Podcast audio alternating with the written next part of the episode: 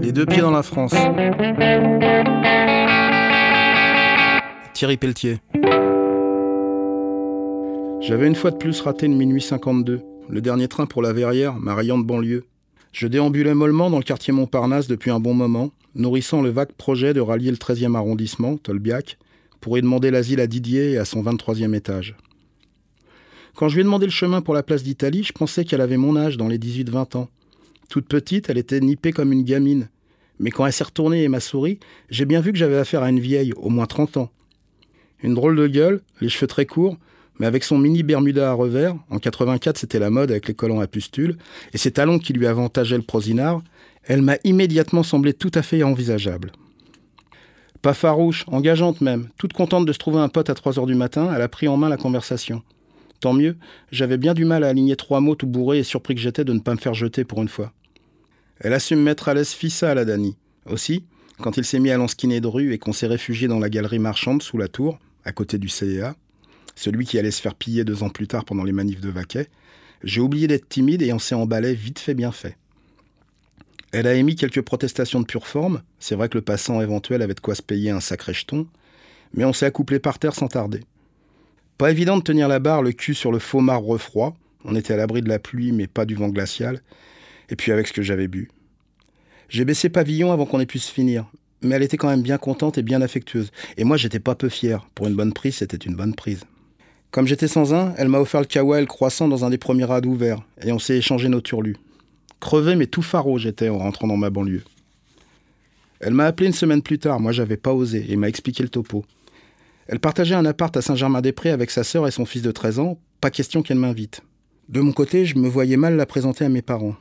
Elle m'a suggéré de réserver une chambre d'hôtel et qu'on se retrouve devant une brasserie de Montparnasse le surlendemain. Dès le lendemain matin, j'ai pris le dur pour Paris et j'ai bien zoné dans le 14e avant de trouver un hôtel rebeu pas trop cher derrière Gaieté, où j'ai retenu une carrée pour le lendemain. Pas rater son coup quand on le tire si peu souvent. C'est le jour du grand jour qu'on a enfin eu avec Ludo, mon pote Nuski, le plan des 25 acides à 500 francs qu'on attendait depuis si longtemps. Sur chaque buvard, une amanite tumouche à gros pif se fondait la poire sur fond vert. En les revendant 50 francs pièce, on allait vite devenir les rois du pétrole. Fallait qu'on les essaye tout de même. Et puis ça tombait bien, j'avais le traxir à l'idée de revoir Danny. Et sans avoir jamais pris d'acide, je me doutais bien que ça allait un peu me décoincer et me transformer en super zig à la cool. On en a gobé un chacun, attendu 20 minutes, que dalle. J'en ai enquillé un deuxième, rien. On se demandait si Nasser nous avait pas enflé quand il a fallu nous séparer, mon train arrivait. J'ai commencé à me sentir tout chose, tout suintant dans le wagon, et quand je me suis retrouvé sur le parvis de Montpart, là, c'est devenu la piste aux étoiles. Il faisait nuit, ça vasait. Je pataugeais béatement dans une grosse flaque quand elle est arrivée au rencard. Toute pimpante, elle a un peu masqué quand elle a vu mon état. Je faisais pourtant des efforts surhumains pour conserver mon unicité, mais dès que j'essayais d'ouvrir la bouche pour lui expliquer la situation, je me mettais à jaspiner en shadok. Dans la brasserie, c'est moi qui tirais la gueule. J'étais en panique, l'endroit était moche et mouvant, et les pingouins à nœuds papes qui se faufilaient entre les tables me faisaient les gros yeux. Elle avait insisté pour qu'on aille boire un coup avant, que j'aille pas la prendre pour une sautopaf. Plus elle causait, et plus je la découvrais un peu conne et tartignole. J'avais l'adresse sur un paplard, c'est elle qui m'a cornaqué jusqu'à notre nid d'amour. Quand elle a vu la gueule de l'hôtel, puis celle de la cambuse, elle a commencé à rouméguer franchement. J'ai trouvé ça gonflé, c'est pas elle qui raquait. Et puis tout banque qu'il était, cet hôtel, il me déplaisait pas. Le pieu était confortable, grinçait pas, et les auréoles pisseuses sur les murs me proposaient des dessins animés passionnants. J'ai jamais été bien entreprenant avec les femmes, mais là, impossible de bouger. Tétanisé j'étais, et fasciné par le décor. Elle me dérangeait plus qu'autre chose, Dani. Moi, je demandais qu'à discuter toute la nuit avec mes copains les papiers peints. Elle a accéléré le processus, mais à l'hypocrite, en minaudant, que j'aille pas imaginer parce qu'on était à poil tous les deux qu'elle était une femme facile.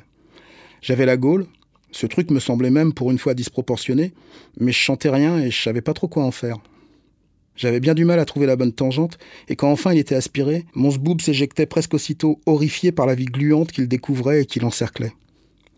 Lorsque je posais mes mains sur son ventre, j'étais persuadé de toucher ses viscères, je mutais guérisseur philippin. Tout juste dépucelé, j'avais constaté lors de mes trop rares expériences que j'étais plutôt émotif, un brin trop concis. Mais cette nuit-là, pris à pic et insensible, j'ai réitéré mes tentatives pendant des plombes.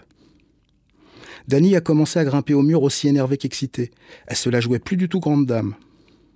On en était toujours au même point au lever du soleil. Dany à quatre pattes me suppliait de l'enculer. J'étais vachement flatté, mais là encore, j'ai eu beau frapper, j'ai jamais pu entrer. Alors j'en ai eu marre. J'ai frotté ma queue une quinzaine de secondes entre ses fesses, les ouins d'un éjaculat façon Vera. Ce brave animal gicle, paraît-il, un quart de litre à chaque orgasme, et je me suis écroulé instantanément. Elle m'a secoué à 11 heures. Il fallait libérer la piole, j'étais tout dégoulinant de sueur, en descente. Vachement froide au moment de nous séparer. Elle masquait drôlement, Dany. Quand j'ai raconté l'histoire à Ludo, en tirant sur un spliff entre deux crocs, il a rigolé et on a convenu que je gâchais des occasions. C'est comme ça qu'on a eu l'idée de l'appeler et de lui proposer de venir nous rejoindre en ville nouvelle. Les vieux de Ludo prenaient leurs vacances en Bretagne, qu'on fasse un plan à trois, qu'elle en ait cette fois pour son argent et que je me rattrape. Elle s'est mise en pétard. Elle m'a dit que j'avais des gros problèmes sexuels et que je ferais bien de me soigner. Et elle m'a raccroché au nez. Un culot pareil, ça nous a soufflé. Les meufs, quand même, c'est vraiment des tordus. Alors à la place, on s'est bouffé chacun un trip. On a tourné toute la nuit dans ma 4L en écoutant les météores et on s'est bien marré. arteradio.com C'est bon, on s'en branle.